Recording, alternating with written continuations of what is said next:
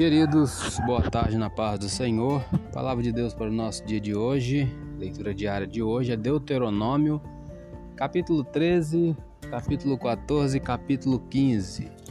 No capítulo 13 vai falar sobre o castigo dos falsos profetas e dos idólatras.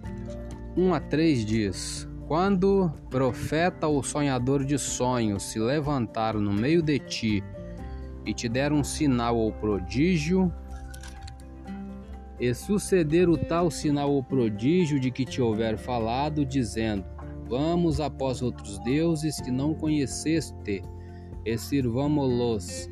Não ouvirás as palavras daquele profeta ou sonhador de sonhos, porquanto o Senhor vosso Deus vos prova, para saber se amais o Senhor vosso Deus com todo o vosso coração e com toda a vossa alma comentário diz assim: os líderes carismáticos nem sempre são guiados por Deus. Moisés alertou os israelitas contra os falsos profetas que encorajavam a adoração a outros deuses. Novas ideias apresentadas por pessoas aparentemente inspiradas por Deus podem parecer boas, mas precisamos julgar se tais ideias são ou não contrárias à palavra de Deus. Quando alguém afirmar que está falando em nome de Deus, questione: isso está correto? O foco da pessoa está em Deus? Seu discurso está de acordo com a verdade que ele revelou em sua palavra? As pessoas que falam a verdade centram sua mensagem em Deus e em sua palavra, mas as que apenas falam de forma persuasiva atraem a atenção para si mesmas. É possível até que digam a verdade, mas visam benefícios próprios e conduzem seus ouvintes a caminhos tortuosos. Deus não é contra novas ideias, mas prima pela verdade. Ele nos concede discernimento. Assim, quando ouvir uma nova e atrativa ideia, examine-a cuidadosamente antes de adotá-la. Ainda existem falsos profetas hoje e como existem mas quem tem a sabedoria e o discernimento de Deus confrontará cuidadosamente tudo com a verdade da palavra. No capítulo 14 fala sobre animais limpos e imundos. Versículo 3 a 21 diz: 3 a 21 não. Vamos ler o versículo 1. Filhos, sois do Senhor vosso Deus. Não vos dareis golpes, nem poreis calva entre vossos olhos por causa de algum morto. Comentário: essas atitudes foram reprovadas por serem rituais de culto aos mortos, prática terminantemente proibida por Deus. Muitas outras religiões promovem algum tipo de adoração aos mortos, exceto o cristianismo e o judaísmo, cujo foco está em servir a Deus nesta vida. Não permita que a preocupação ou interesse pelos mortos o desvie do verdadeiro Deus e das tarefas que ele confiou a você. Por que Israel foi proibido de comer certos alimentos? Havia diversas razões. Uma das razões. Primeira razão: os predadores comem a carne e o sangue de outros animais, e os necrófagos comem animais mortos, como o urubu, né? Tendo em vista que os israelitas não podiam comer sangue nem animais que encontravam mortos, também não poderiam comer os animais que tinham esses hábitos alimentares. Segundo, alguns animais proibidos possuíam um simbolismo negativo na cultura israelita. Uns eram utilizados em práticas religiosas pagãs, para os israelitas, os animais impuros representavam o pecado ou hábitos nada saudáveis. Terceiro, talvez algumas restrições fossem feitas aos israelitas apenas para lembrá-los continuamente que era um povo diferente, separado e comprometido com Deus. Embora não precisemos mais seguir as leis sobre os alimentos, ainda podemos aprender com elas a lição de que a santidade precisa ser observada em todas as áreas da vida não podemos restringir a santidade apenas à área espiritual. Precisamos ser santos em nosso dia a dia, ao praticar esportes, no lazer, no trabalho, na escola, em casa. Muitas são as oportunidades para colocarmos a santidade em prática. A partir do versículo 22 fala sobre os dízimos para o serviço do Senhor. No capítulo 15 fala sobre o ano da remissão.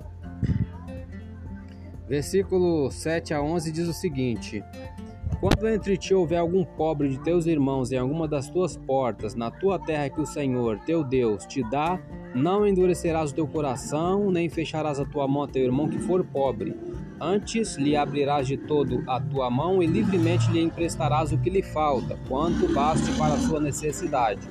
Guarda-te que guarda-te que não haja palavra de Belial no teu coração, dizendo: Vai se aproximando o sétimo ano, o ano da remissão, e que o teu olho seja maligno para com teu irmão pobre, e não lhes dê nada, não lhe des nada, e que ele clame contra ti ao Senhor, e que haja em ti pecado, livremente lhe darás, e que o teu coração não seja maligno quando lhe deres, pois por esta causa te abençoará o Senhor teu Deus em toda a tua obra e em tudo que puseres a tua mão. Pois nunca cessará o pobre do meio da terra, pelo que te ordeno, dizendo: livremente abrirás a tua mão para o teu irmão, para o teu necessitado e para o teu pobre na tua terra. Comentário: Quando estavam para entrar na terra prometida, Deus ordenou aos israelitas que ajudassem os pobres que viessem a conviver com eles. Esta era uma importante ação a ser observada no momento da posse da terra. Muitas pessoas pensam que os pobres são menos favorecidos por causa de seus atos pecaminosos. Este tipo de raciocínio faz com que elas fechem seu coração e sua mão para os necessitados. Mas não devemos inventar desculpas para ignorar o pobre. Precisamos suprir as necessidades deles sem questionar quem ou o que foi responsável por essa condição. Quem são os pobres em sua comunidade? Como sua igreja pode ajudá-los? Se a sua congregação não possui um programa para identificar e ajudar e suprir as necessidades dos mais pobres, por que não ajudar a iniciar um? O que você pode fazer para ajudar um necessitado? Eu sou Elias Rodrigues, essa foi mais uma leitura diária de hoje. Compartilhe esse áudio com seu grupo de amigos, que Deus nos abençoe. Amém.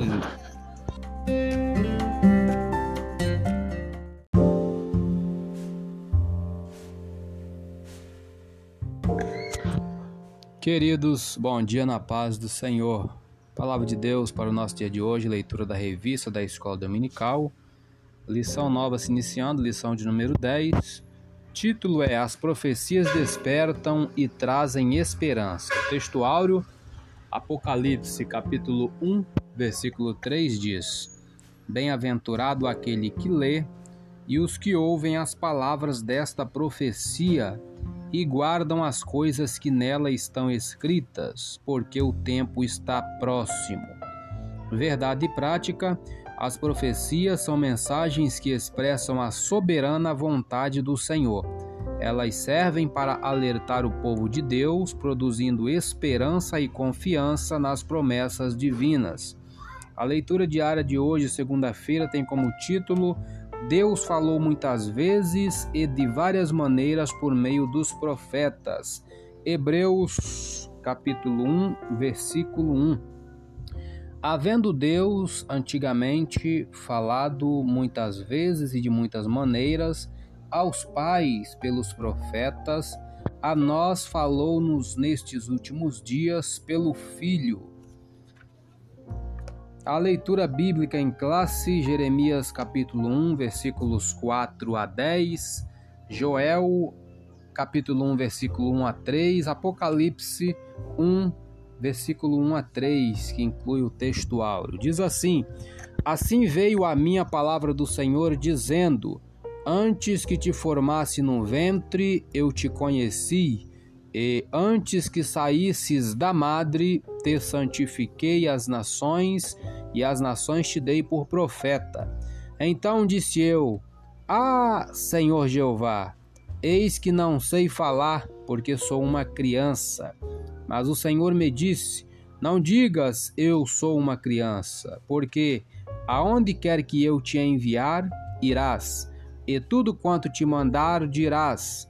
Não temas diante deles, porque eu sou contigo para te livrar, diz o Senhor. Estendeu o Senhor a mão, tocou-me na boca e disse-me o Senhor: Eis que ponho as minhas palavras na tua boca. Olha, ponho-te neste dia sobre as nações e sobre os reinos, para arrancares e para derribares e para destruíres e para arruinares, e para edificares e para plantares. Palavra do Senhor que foi dirigida a Joel, filho de Petuel Ouvi isto, vós, anciãos, e escutai todos os moradores da terra. Aconteceu isto em vossos dias, ou também nos dias de vossos pais? Fazei sobre isto uma narração a vossos filhos, e vossos filhos a seus filhos, e os filhos destes a outra geração. Revelação de Jesus Cristo, a qual Deus lhe deu para mostrar aos seus servos as coisas que brevemente devem acontecer e pelo seu anjo as enviou e as notificou a João, seu servo, o qual testificou da palavra de Deus e do testemunho de Jesus Cristo e de tudo que tem visto. Bem-aventurado aquele que lê e os que ouvem as palavras desta profecia e guardam as coisas que nela estão escritas, porque o tempo está próximo. Comentário introdução os livros proféticos do Antigo Testamento se dividem em profetas maiores e profetas menores. A designação serve para diferenciar o tamanho dos livros e não o grau de importância de seus autores. Os profetas maiores são Isaías, Jeremias, Lamentações, Ezequiel e Daniel. Já os outros doze, os outros doze de Oséias a Malaquias, são os profetas menores. No Novo Testamento, apenas o livro de Apocalipse é classificado como profético. A mensagem desses livros desperta e, ao mesmo tempo, produz esperança para o povo de Deus. Vamos é, lembrar quais são os outros doze, né, de Osés a Malaquias, que são os profetas menores. Aí vem Oséias, Joel, Amós, Obadias, Jonas, Miqueias, Naum, Abacuque, Sofonias, Ageu. Zacarias e Malaquias. Estes são os profetas menores, os livros que têm poucos capítulos. Eu sou Elias Rodrigues, essa foi mais uma leitura da revista da Escola Dominical. Compartilhe esse áudio com seu grupo de amigos, que Deus nos abençoe. Amém.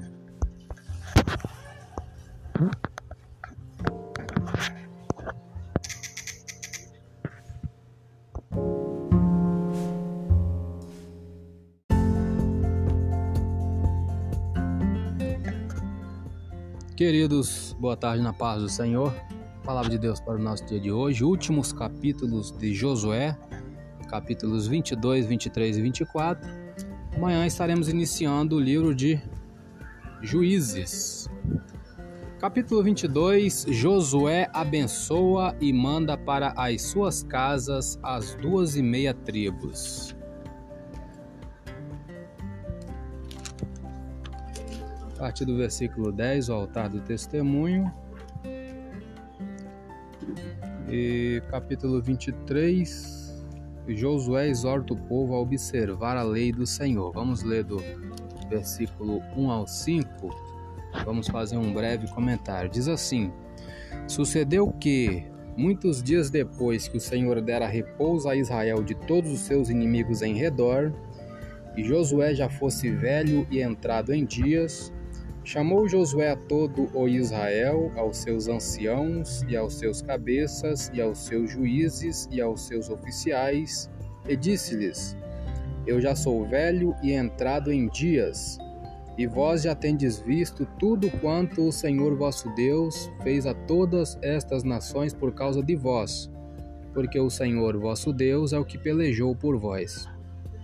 Vedes aqui que vos fiz cair em sorte as vossas tribos, estas nações que ficam desde o Jordão, com todas as nações que tenham destruído até ao mar grande para o pôr do sol.